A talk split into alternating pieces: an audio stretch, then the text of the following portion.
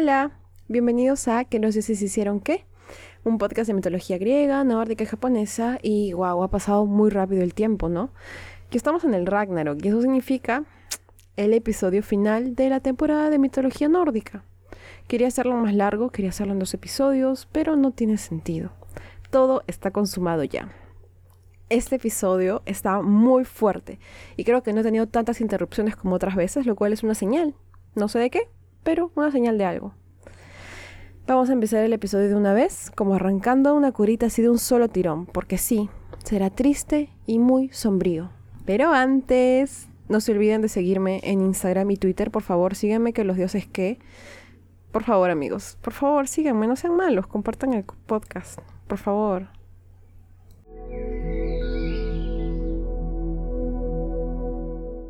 Antes de empezar con la historia como tal, quiero hablar de ciertas cosas que son muy importantes a modo de análisis de lo que es indiscutiblemente el evento más importante de la mitología nórdica. Martin y Hannah Withock en Mitos y Leyendas Nórdicas cuentan que Ragnarok como tal significa la condenación de los dioses en nórdico antiguo, pues la palabra nórdica rock significaba condenación, la cual ha sido confundida con rock, que es con doble K, que significa crepúsculo y es por eso que también es bastante común que se refieren al Ragnarok como el crepúsculo de los dioses. Como les digo, según esos autores, eso está mal. Igual eso lo voy a dejar a los expertos, yo no sé nórdico antiguo, sé que no sé si realmente estará mal. Si recordamos, he mencionado antes ya esta dualidad característica de la mitología, la mitología nórdica en específico. Todo tiene un inicio y un fin, y es un ciclo que se repite, como la vida. Sus dioses son mortales, eran una raza finita que había tenido un inicio y por lo tanto era lógico que tuviesen un fin igual que todos los humanos y naturaleza, etc. Lo que quiero decir aquí es que todos los dioses y todo lo que conocemos en esta mitología ha nacido de algún lugar, tiene un origen. Es decir, que como consiste en una mezcla de elementos, su naturaleza de por sí es imperfecta, distinta, por ejemplo, a la de un dios como el cristiano que nace de la nada, que es omnipotente y omnipresente. Entonces, estos dioses, conclusión, debían de tener un fin, así como el mundo que habitan. Heinrich Nieder va a hablar de esto. Él va a decir, el viaje a través de la vida ha sido largo y no obstante, aún no hemos alcanzado el fin, pues el fin es también el principio. En su sección sobre el Ragnarok va a continuar haciendo una comparación con la mitología griega que es innecesaria para muchos historiadores, pero creo que es interesante hablar de esto porque, bueno, hemos visto estos dos temas la mitología griega entonces, por su lado, hemos visto que no tiene un fin como tal. Sus dioses son, a pesar de tener muchos defectos, vistos como seres perfectos e inmortales. Han demostrado tantos rasgos cuestionables y aún así son eternos. Nieder pregunta, ¿cuál será entonces el resultado final en esta mitología? ¿Continuará siempre el pecador pecando y el mundo alimentará siempre al mal? Son preguntas que no encuentran respuestas satisfactorias en la mitología griega. Sin embargo, en los escandinavos se encuentra todo lo contrario. La muerte es solo la mitad de una larga vida. Hemos visto cómo los guerreros iban al Valhalla, cómo para ellos morir naturalmente era una especie de deshonor. Consideraban una cobardía conservar una vida que tenía que devolverse. El mundo iba a perecer en algún momento y esta vida es solo prestada. La muerte era una parte que tienen presente todo el tiempo, y el fin de los tiempos es algo que aceptan como algo natural. No la negaban y así le temían menos, porque ¿quién no le teme al fin? La muerte es como un germen que vive en el mundo desde que éste nace, y como todo germen, solo podrá acabar con su host cuando éste se ha debilitado. Para que los dioses puedan ser vencidos, primero han tenido que ser debilitados, como hemos visto en episodios anteriores, casi sin notarlo. Las historias han parecido divertidas, con eventos curiosos o sin explicación, pero que ahora tomarán sentido y representarán daños muy grandes a sus protagonistas. En el Ragnarok, notaremos que aquello que pensábamos inofensivo será en verdad el talón de Aquiles de los dioses. Una referencia un poco graciosa, pero es así. Ahora sí, empecemos con la historia como tal.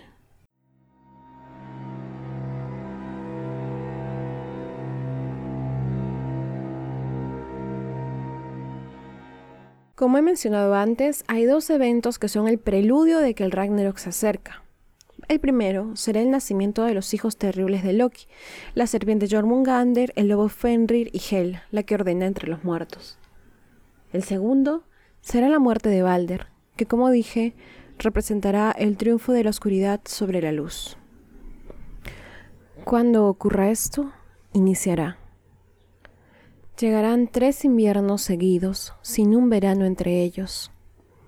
Carlos Cid y Manuel Riu narran esto de una forma que impresiona bastante. Esta fue la primera vez que yo leí sobre el Ragnarok y definitivamente me marcó. Ellos dicen, los detalles del Ragnarok son múltiples y terribles. Ante todo, llegará aquel invierno que merece el apodo de monstruoso, en el que las selliscas soplarán de todos los puntos, las heladas tendrán dureza de hierro, los vientos serán recios y el sol no se asomará. Reinarán seguidos tres inviernos idénticos, sin el respiro del estío. Antes que ellos vendrán otros tres en que todo el mundo guerreará. El hermano matará al hermano por sórdida codicia. Ni padres ni hijos se mostrarán misericordiosos en la matanza. Es en este periodo en el que el mundo se verá desgarrado por los conflictos la guerra surgirá con más fuerza que nunca y la depravación y la lucha en el mundo crecerá. Este invierno se llamará Fimbul y ni el sol tendrá la fuerza suficiente para descongelar la tierra. La Edda narra esto de la siguiente forma. Los hermanos masacrarán a sus hermanos, los hijos de hermanas hacen brotar la sangre uno al otro, la dureza de corazón reina en el mundo, la sensualidad es soberana. Es la edad de la espada, del hacha. Los escudos son partidos en dos. Es la edad de la tempestad y el asesinato. Hasta que muera el mundo y los hombres no se salven y no tengan más piedad los unos por los otros. Tras estas seis temporadas, el mundo ya está severamente dañado. Serán temporadas en las que todo se agotará, por alguna razón la codicia, la avaricia, la sed de sangre aumentará en todas partes y creo que ya ha sido, ya quedó claro, pero la guerra, las luchas, las peleas, los asesinatos aumentarán de forma indiscriminada. El rencor y la miseria inundan la tierra y en ese momento el lobo llamado Skoll, que ha perseguido el sol desde el inicio de los tiempos, por fin logrará alcanzarlo y se lo comerá lo que sembrará el desastre sobre toda la gente. Reina la oscuridad al fin. De la misma forma, el lobo llamado Hati alcanzará la luna y se la tragará. Entonces, en ese momento, las estrellas caerán del cielo, casi asustadas, e impactarán en la tierra, la cual será sacudida tan violentamente que las montañas se derrumbarán y todas las cadenas saltarán en pedazos. El lobo Fenrir, de tamaño colosal ahora, y que había estado encadenado hasta este momento, se liberará. La serpiente Jormungander, que ahora es tan grande que rodea al mundo, entrará en una furia tan incontrolable que hará que el mar inunde a la tierra debido a sus convulsiones violentas. A medida que el mar vaya arrasando la tierra, el buque de nombre Nafilgar aparecerá. Aquel Está construido con las uñas de los dedos de las manos y de los pies de los muertos, y es la razón por la que a los muertos se les corta las uñas antes de ser sepultados, para así no contribuir en la construcción de este barco. Es un barco que ni dioses ni hombres desean que nunca se termine de construir, pues una vez que esté terminado, sembrará la destrucción. La tierra se ha inundado por completo y Nafelgar aparecerá con el gigante Hrim como su piloto. Cuando esto ocurra, el lobo Fenrir, cuya furia ahora no tiene fin, abrirá su hocico y su mandíbula será tan grande que la parte superior tocará el cielo y la inferior llegará a la tierra. El fuego brotará de sus ojos y de su nariz y lo quemará todo. Las llamaradas y estallidos lo destruirán todo. La serpiente Jormungander se ubicará al lado del lobo Fenrir y ahí vomitará ríos de veneno que no solo afectarán a la tierra, sino que invadirán el aire y contaminarán todo el agua. En medio de toda esta devastación, el cielo se partirá en dos, y de ahí aparecerán los hijos de Muspel, que vienen del fuego puro. Montados a caballo, avanzarán desde Muspelheim y se podrá ver al gigante Surt avanzando en su caballo. Su espada es más brillante que el sol. Ellos pasarán por el puente Bifrost, guardado por Heimdall, que será destruido con el solo paso de estos, como si de cristal se tratara. Los hijos de Muspel lanzarán y se dirigirán hacia el campo de batalla, cuyo nombre será Vigrid, Allí también los estará esperando Fenrir y la serpiente Jormungander. Loki, que padecía bajo la tierra con veneno en su rostro, también ha sido liberado, y él, junto a todos los compañeros de Hel, también se presentarán en el lugar, así también como el gigante Hrim y todos los gigantes del frío. Aquel campo de batalla, llamado Vigrid, era un campo de batalla gigante, con 400 kilómetros de extensión en todas las direcciones, construido así por la cantidad de personas que se congregarían ahí al final de los tiempos. Cuando todos los enemigos de los dioses, hijos del mal, se reúnan para iniciar sus ataques, Heimdall tocará su cuerno de nombre Gyalar con todas sus fuerzas para así despertar a los dioses e iniciar el contraataque.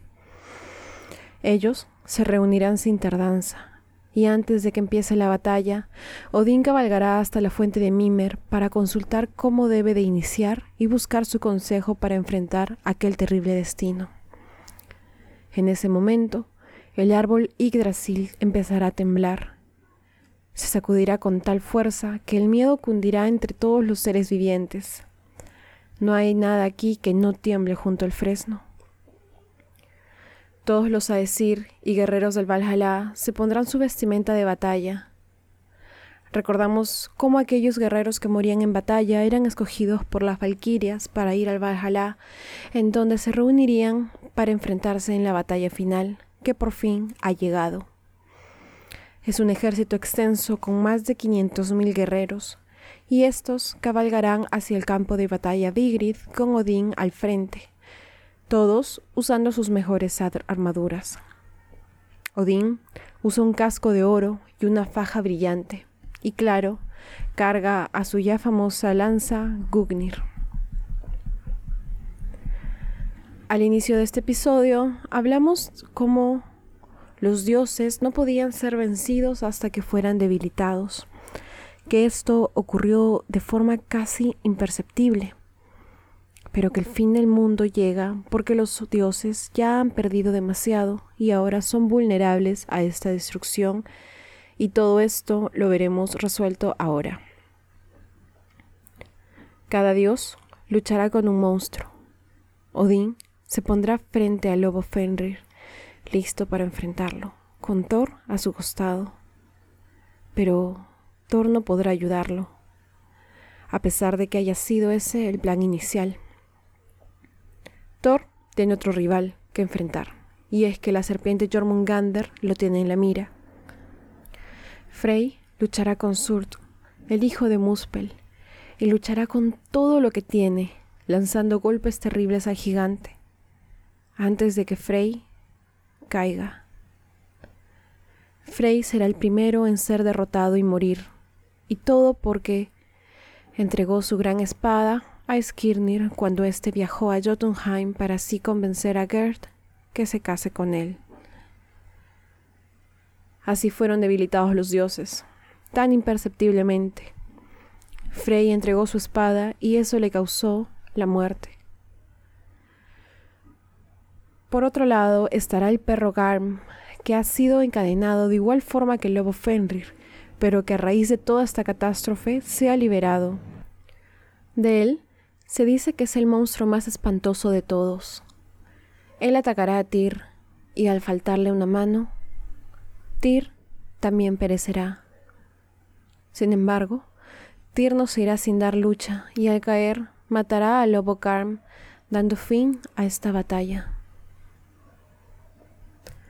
Thor, como dije hace un momento, se enfrentará a Jormungander y lucharán incansablemente hasta que uno tenga que caer. Son rivales eternos y hay mucha ira entre los dos. Pelearán hasta que Thor logra lo impensable y derrota a la serpiente Jormungander. Por fin la ha destruido. Después de tal hazaña, retrocederá nueve pasos antes de caer muerto. Su victoria efímera fue interrumpido por los ríos de veneno que había escupido la serpiente, y motivo por el cual Thor muere. Odín luchará contra el lobo Fenrir, quien ahora tiene un tamaño extraordinario. Será una batalla larga que culminará con el lobo devorando a Odín. Odín también ha muerto. Igual que Thor, el lobo no goza de mucho tiempo para respirar, pues en ese instante Vidar, hijo de Odín, aparecerá para vengar a su padre. Él pondrá un pie en la mandíbula inferior del lobo y cogerá con sus manos la mandíbula superior, para empezar a tirar con todas sus fuerzas y terminar desgarrando así al lobo Fenrir. Finalmente, Loki y Heimdall lucharán a muerte, y ambos acabarán el uno con el otro. En ese momento, el gigante sur lanzará fuego y llamas sobre todo el mundo. Un fuego tan intenso que consumirá al mundo entero. Las llamas se elevarán hacia el cielo y la tierra consumida desaparecerá en el fondo de los mares. Al final de este combate, los dioses, gigantes y toda la humanidad habrán muerto, y todo lo que existía ahí será lentamente consumido por el fuego hasta que no quede absolutamente nada.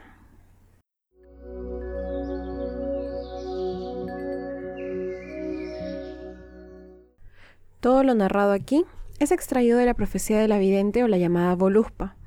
En sus estrofas finales sobre este evento dice, El sol se oscurece, la tierra se hunde en el océano, las brillantes estrellas desaparecen del cielo, el fuego y el vapor se desencadenan contra el cielo. Altas llamas rodean los cielos. Garm ladra ruidosamente en la caverna de Gibna. Las cadenas se han desunido. El lobo ha recobrado la libertad. Bala conoce el futuro. Ve mejor que los dioses vencedores la terrible caída.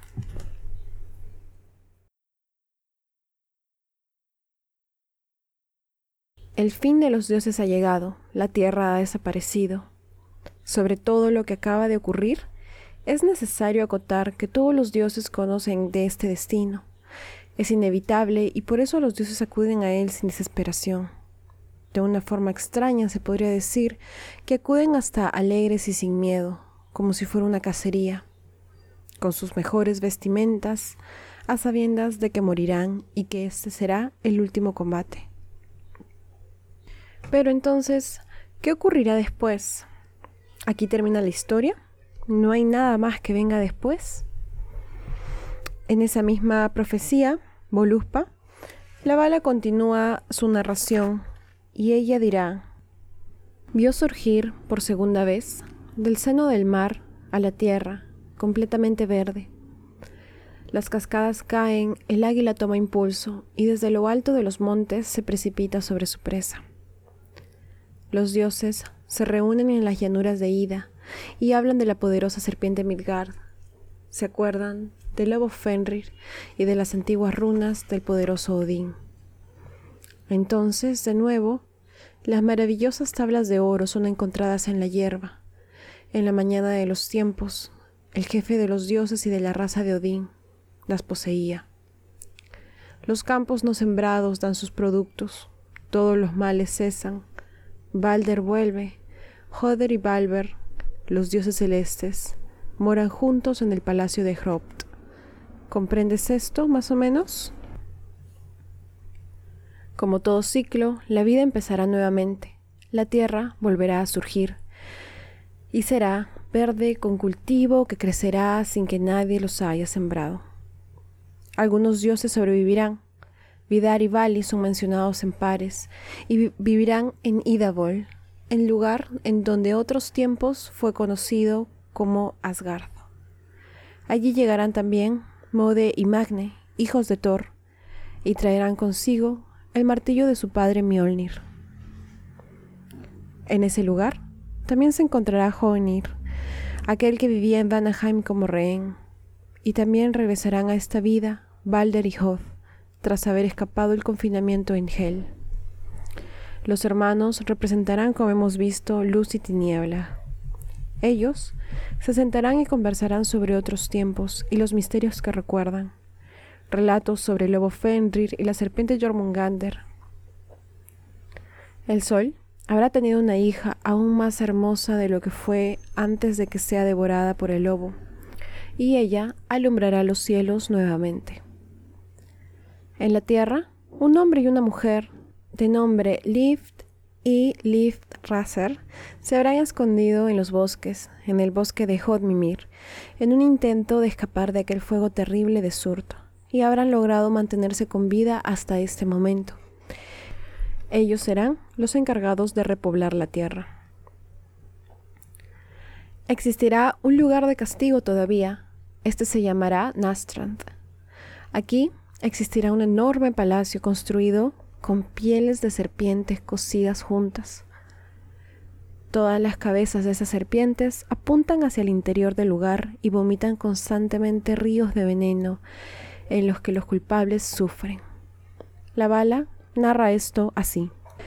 Existe un palacio lejos del sol, sobre la playa de cadáveres, con puertas giradas hacia el norte. El veneno fluye a través de las saeteras. Este palacio está hecho con serpientes trenzadas. Aquí ella vio revolcarse en los espesos ríos a los perjuros y asesinos y adúlteros. Allí chupaba Nidhogg los cuerpos de los muertos y los lobos los despedazaban. ¿Comprendes esto? El mundo ha desaparecido, pero no las fuerzas del universo. Algunos dioses sobrevivirán, algunos reaparecerán, pero ni Odín, ni Thor, ni los Vanios volverán a aparecer. Han quedado atrás en aquel mundo. Finalmente, la bala en su profecía, después de haber hablado desde el inicio del mundo y de los dioses hasta su final, desaparición y regeneración, contará su última visión. Aquí llega el sombrío dragón volador, la brillante serpiente, desde los montes de Nida, en el abismo, vuela hacia la llanura. En su plumaje zumbiante arrastrará a los cadáveres. Ahora me acostaré y guardaré silencio.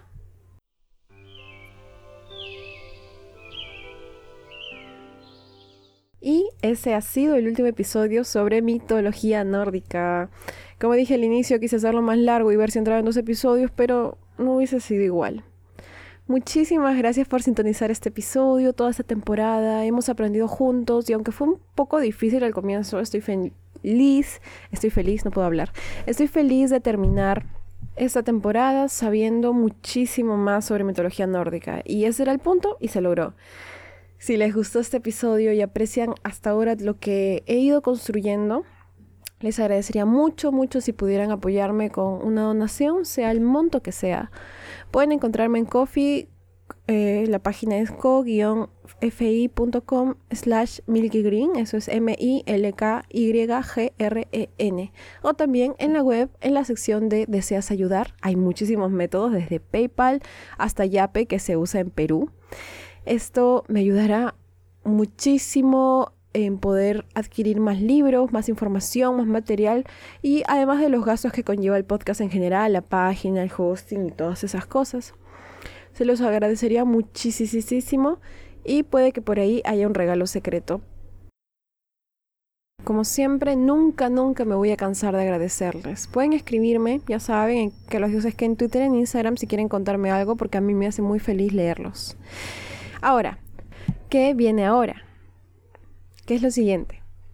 Primero, ya saben, una semana de descanso para organizarme y después No sé qué tan interesados estén en mitología japonesa, yo sí la quiero sacar de todas formas, pero creo que antes tenemos que volver con esa que no olvidamos, a la que así no podemos superar. Yo sé que ustedes también la extrañan. Así que vamos a volver a mitología griega. Estoy emocionada porque la verdad es muchísimo más ligera que la nórdica. La nórdica de verdad que sí es intensa. Así que espero que estén igual emocionados que yo. Vamos a hablar de obras que parecían aburridas, pero en verdad hay puro chisme y mechas así sonzas característica de la mitología griega, ¿no? En la Eneida, en la Odisea, parecen cosas serias, no son serias, así todos por tonterías. Así que denme una oportunidad, les aseguro que no será aburrido. Entonces, nos vemos el viernes 21 de marzo con una nueva temporada y con muchas cosas nuevas. De todo corazón, gracias, gracias por todo, por esta temporada, por, no sé, todo. Se ha pasado muy rápido el tiempo. Eh, nos vemos en Instagram y Twitter. Adiós.